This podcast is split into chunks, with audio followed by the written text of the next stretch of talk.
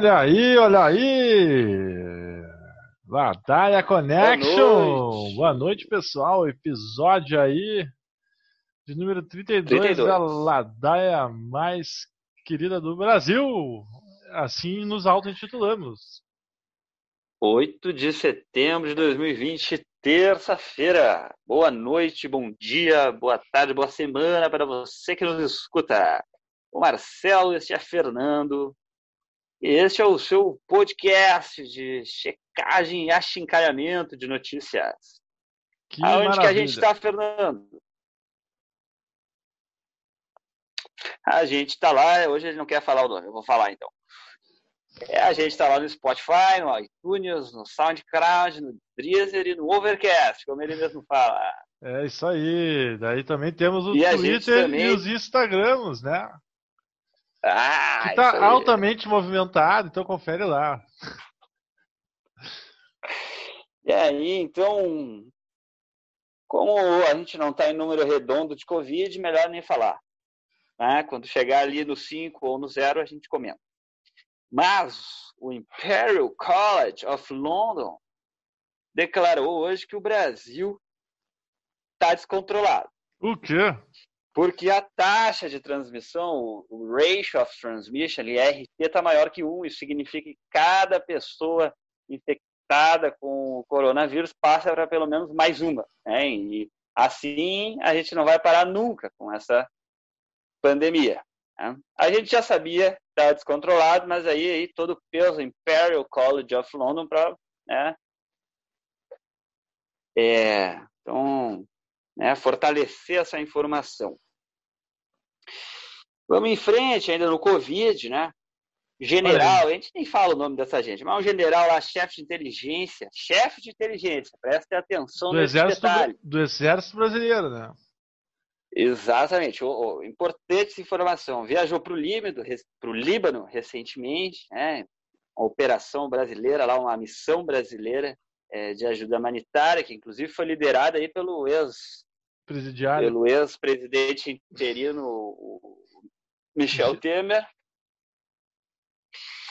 E o cara faleceu de Covid, voltou da viagem faleceu de Covid.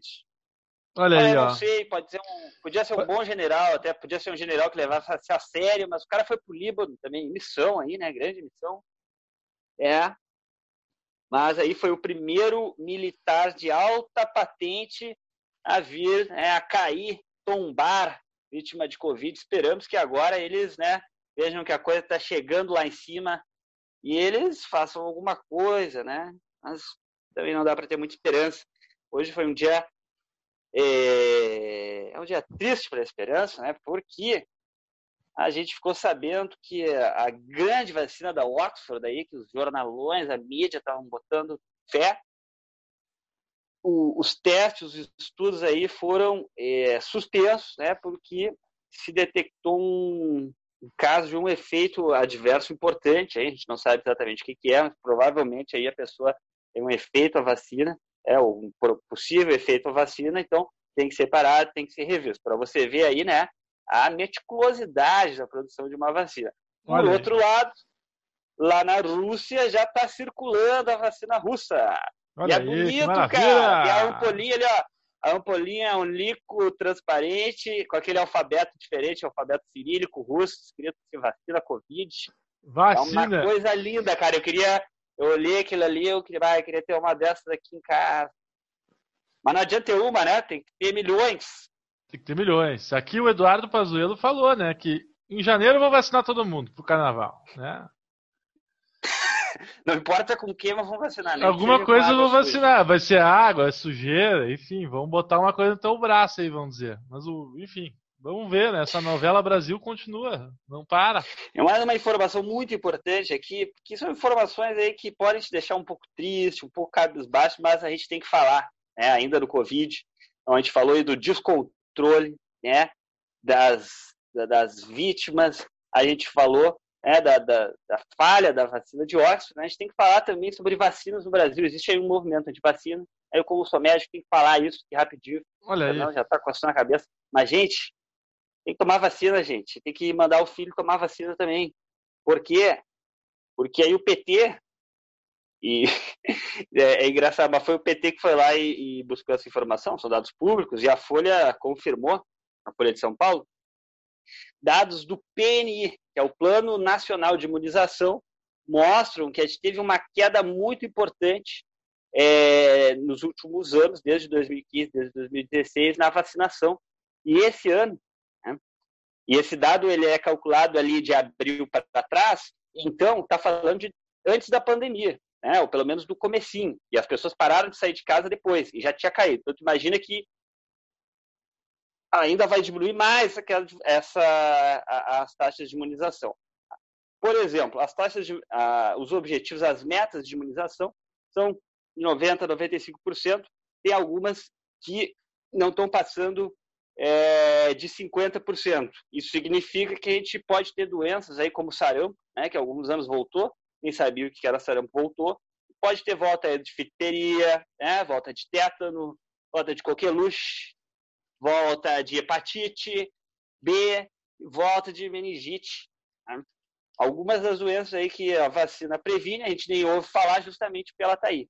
Né? E vou te falar, Fernando, aí ó, meus colegas, falar, a gente não aprende falar. a diagnosticar isso daí. Tu acha que algum médico hoje com 30 anos sabe diagnosticar difteria? O cara nunca viu isso na vida, nem leu no livro, porque tinha vacina. Mas agora o pessoal vai parar e a gente vai ter que se atualizar e estudar doenças do passado. Mas vamos lá, vamos em frente. Deu de, deu de Covid. É, Covid vai, vai acompanhar aí um tempo ainda. Agora nós vamos falar aqui de especulação e economia. É, o Cavani não veio para o Grêmio mesmo, né? Mas isso aí, isso aí é uma coisa boa até, eu penso. É tudo ladaia. Uma ladaia de especulação do jornalista que, que não pode se chamar jornalista, né? Mas vamos continuar aqui, o Campeonato Brasileiro, enfim, é meio descartável, né? Uma pauta que eu não vou me adentrar muito. Vamos ver o resto aqui. Não, vamos falar de economia aqui, né? Acho que é melhor por enquanto.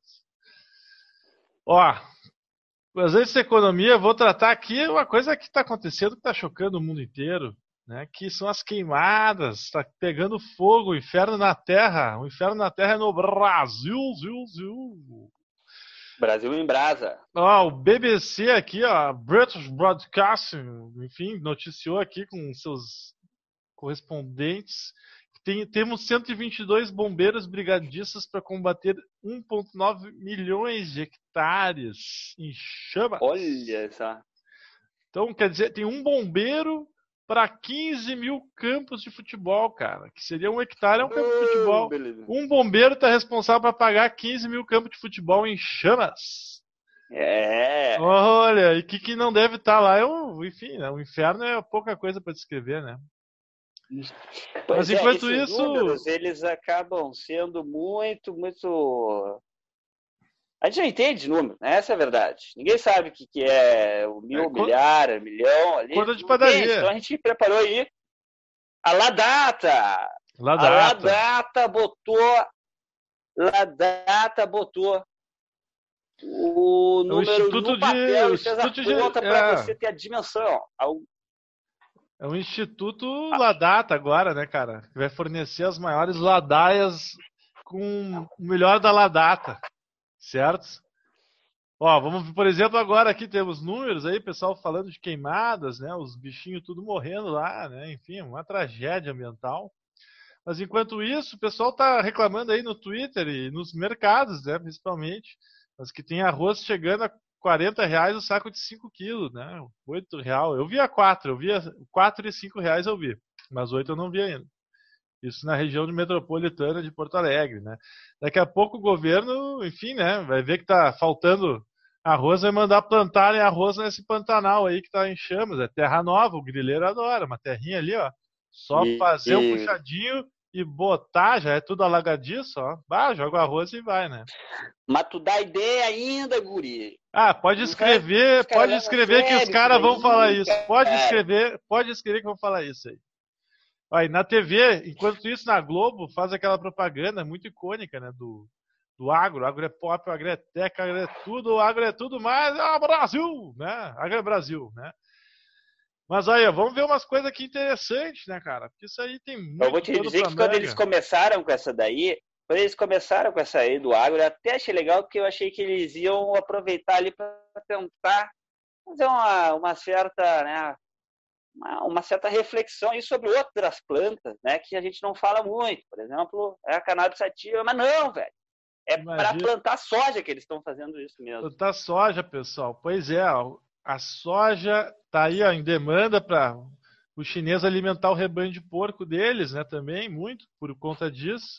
Mas está numa alta e... muito forte. Eles perderam o rebanho ano passado pela peste suína aí, que dizem que pode ter originado a Covid, segundo especulações remotas.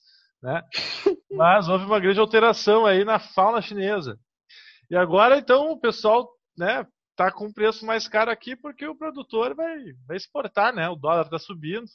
Faz sentido para o cara vender para o chinês, né? Em vez de ter 5 reais, o cara pode ter 10 reais, ou vamos dizer 8 reais, né? Um, um arroz.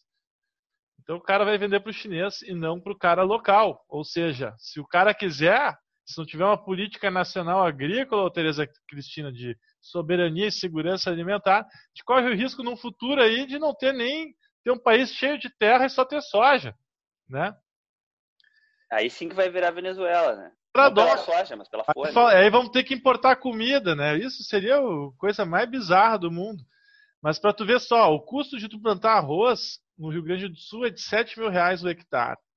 Milho, 5 Uau. mil. E a soja é 2,500, cara, por hectare. Então, o cara não vai plantar arroz já é para alguma área. O cara vai plantar soja. Soja é para o porco do chinês, não arroz para bucho do brasileiro. É o bolso. Yeah. Né?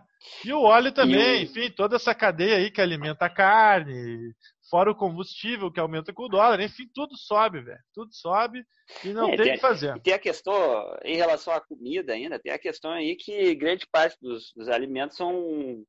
Os alimentos, né, que chega na mesa do brasileiro, são produzidos aí pelos é, por pequenos produtores, não por grandes produtores, alguns desses pequenos produtores aí é, plantando em terras, em assentamentos, né? assentamentos realizados pelo INCA, por exemplo, que é o Instituto Brasileiro de Colonização e Reforma Agrária. Então, a colonização, né? O Brasil é um país tão grande que tem um instituto de colonização, uma área tão grande. E o INCA, então, está perdendo dinheiro, perdeu mais de 90 é, de sua verba nos últimos é, na proposta do Bolsonaro para o ano que vem perderia, né, vai perder 90% se for aprovado em relação aos anos anteriores, né, isso significa acabar com a reforma agrária, com o assentamento, e não significa expulsar as pessoas de suas terras para botar outras pessoas, né, porque então desde a Constituição de 88, quando o direito à terra, né, foi ali é, é, enfim, demarcado, é, as pessoas uh, né, têm o direito à terra, a terra tem uma, um seu valor social, é, e quem tem terra sobrando, ou quem tem terra é, inativa, vende para o Estado e recebe uma indenização. Então não é coisa de comunista que invade terra, mata e. Não, é tudo uma questão. O, o governo compra terra para quem não tem, para os caras plantar. Então todo mundo ganha com isso mas não sobre o governo Bolsonaro. O que o Bolsonaro fez então, foi quer diminuir o dinheiro é, para a reforma agrária, para a agricultura familiar e aumentar aí para indenização de o que já fez, o que já tem feito, né? A indenização é, de pessoas aumenta bastante. Pessoas... Só para te complementar e finalizar, pontuar esse ponto que está acabando o primeiro round aqui, mas a solução do Bolsonaro é simplesmente essa: jogar a população contra o, o, o varejista ali que vende ali uh, lata, saco de farinha de trigo, né? Vende lata de óleo, jogando no cu desses caras aí, se virem com a população, né? Essa é a solução do Bolsonaro. e vamos falar do assunto que o meu companheiro aqui adora. E o assunto é Lava Jato, não é Ladaia Connection, é Lava Jatos. É isso aí, Fernando. Então hoje tivemos aí uma notícia de que Deltan Dallagnol, aquele o procurador do estado do Paraná, o menino do PowerPoint, foi punido. E não apenas punido, mas punido por seus pares. Né? O Conselho Nacional do Ministério Público então julgou ele é, e puniu ele aí com um ano de 100 promoções né, na sua carreira de promotor, que não vai mudar muita coisa no bolso dele, mas pelo menos na moral vai. Então ele vai ficar quietinho aí por um tempinho, vai parar de falar besteira. Por quê? Porque que puniu, puniu.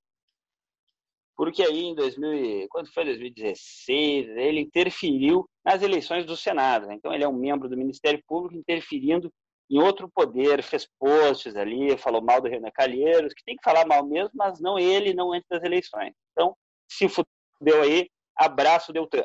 Vamos fudeu, Deltan! É, pessoal, não tá fácil para Lava Jato. Renan Calheiros, aí o paladino da justiça moderna. é, não, Renan Calheiros também, assim, né? Não dá para. Cara... Enfim, que, que se explodam os dois, entendeu? mas ele realmente interferiu, então né?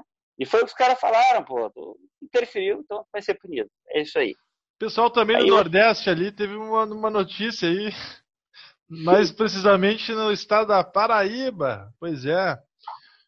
O ex-jogador de futebol, aquele que o Dunga convocou em 2010, Hulk, né? O cara que teve a maior transação aí registrada na época para o Zenit da Rússia, né? Era artilheiro do futebol holandês, foi para a Rússia. Depois foi pra China, enfim. O Hulk aí tá numa treta aí com a ex-esposa Irã Hulk, que foi noticiada aí nos veículos há um ano já, né? Mas aí adquiriu novos contornos, né? Que o cara meio que a história começa o seguinte, né? Que o cara era casado 12 anos com a Irã Hulk, que ela era mais velha que ele, uns 15 anos mais velha que ele, quando ele tinha 20 anos. Teve filho e tal nesses 12 anos. Só que houve uma separação e nessa separação ele ficou com a sobrinha. A, na verdade, era a sobrinha da Irã Hulk. A sobrinha. O pivô era a Camila, o pivô da separação. Só que ela tem meio que a mesma idade do Hulk, né? Mas igualmente é uma sobrinha. Então, o que que ocorreu, né? O cara, eles começou a lavar roupa suja na internet, velho. O cara chegou ao ponto de dizer que sabe, ele, só ele sabe onde ele conheceu a mulher o cara disse, oh. né? Dá para meio meia palavra basta, né? O bom entendedor. O bom entendedor. O cara, enfim, né? Vai tomar um processo legal, o cara, né? Fez, me lembrou muito o caso que ocorreu do Neymar aí com a Nájila nos últimos anos, né? A semelhança. A Nájila, é verdade. Ficar nas redes sociais e mostrar as conversas que ele teve é, privadas, íntimas, para mostrar que ele não tinha estuprado a Nájila. Também me lembrou ainda daquele caso mais antigo ainda, que foi um pioneiro, talvez, assim, do, que foi o do Ronaldo dando entrevista para Patrícia Poeta no Fantástico, lá por 2009, quando ele foi fazer festa com aquele travesti Andréia, lá na Barra da Tijuca, no Motel Papilon, qual eu conheci ali, passei na frente aí, um salve para Barra da Tijuca, menos para os Bolsonaro. Buena gente. Mas Essa, a história é... adquiriu esses contornos, né? Enfim, é a novela na TV, né? O cara cheio da grana, mas o cara faz merda. É, o laço de família com, com Márcia Goldsmith. Como é que Esse vai ter muita pensão para pagar aí, né? Tu falou do Nordeste, eu me lembrei de uma notícia agora. O Piauí parece que um. Depois eu vou botar o vídeo lá no Instagram para o pessoal, pro pessoal ver. Mas é o no Piauí um prefeito que agora está começando as campanhas, as convenções. Aí o cara falou que que ele, ele já tinha sido prefeito, né? aqueles prefeitos lá de cidade de interior, que aqui no Rio Grande do Sul também tem, o cara é prefeito sete vezes da cidade, se não é ele, é a mãe, o filho. Aí eu roubei, mas o meu sucessor aí roubou mais. Então vota em mim, me escolha, porque eu não vou roubar tanto. Mais ou menos isso, depois eu vou, vou colocar aí. Piauí. Piauí. Não a revista, é o estado mesmo. E o que, que a gente tem mais, Fernando? Parece aí que. É, a revista Piauí publicou um estudo aí. Os preços do judiciário, mas eu vou te dizer, não estou muito afim de falar isso hoje. Podemos é deixar... melhor não, é melhor não. Tem, eu queria tem... falar de outro assunto, eu queria falar dessa polêmica do ex, né, o cara que veio de algumas temporadas no início do final dos anos 90, início dos anos 2000 da Malhação e que galgou ao sucesso, né, como ministro da Cultura do governo Bolsonaro em 2020, depois da demissão do, do ministro que tocou o Wagner, que é, é uma o, grande é... obra, o Wagner, mas com a conotação nazista, né? O cara fez o vídeo assim, tal e qual. Enfim. É isso aí, Fran. Só para te dizer que é secretário, né? Porque não tem mais Ministério da Cultura, é secretaria. É uma pasta dentro de várias pastas. Né? Do turismo, do turismo, turismo. é. Então já viu, né? E aí o cara publicou essa semana aquele vídeo ridículo, que o cara até plagiou a trilha daquele vídeo. Embora fosse uma faixa como lá da Air Connection, como um license, né? Creative License Commons o cara não autorizou o uso, né? Te exigia autorização, eles não pediram autorização. E o cara se manifestou no Twitter ali que a Secom não podia ter usado aquela uh, trilha para aquele vídeo que ele faz. Olha essa cadeira, né? Que daí o Adnet fez uma coisa melhor que o vídeo do Mário Frias. Né? Ele fez uma sátira do vídeo do Mário Frias e não só rendeu, assim, como foi de muito boa qualidade, né? Essa sátira aí, meu Deus, ai, meu Deus do céu, né, meu? Rendeu ainda uma publicização do Marcelo Adnet, olha, que ele até teve que, ele vai ter, vai acabar o quadro dele agora, ele vai voltar a fazer escolhendo o professor Raimundo na Globo, né? Não sei se por acaso, mas o quadro dele é. vai acabar agora, depois dessa polêmica aí. Ele, ele deu, estranho, deu uma ticolada nesse Mário Frias, assim, ó, que o Mário Frias chamou o cara de bobão, palhaço, péssimo ator. Como é que ele respondeu? Ele respondeu lá na. lá, de onde eu, lá de onde eu vim, não, não dura nem um minuto. Não dura? Pô, não dura nem um minuto lá. Não dura nem um minuto na porrada lá de onde eu vim.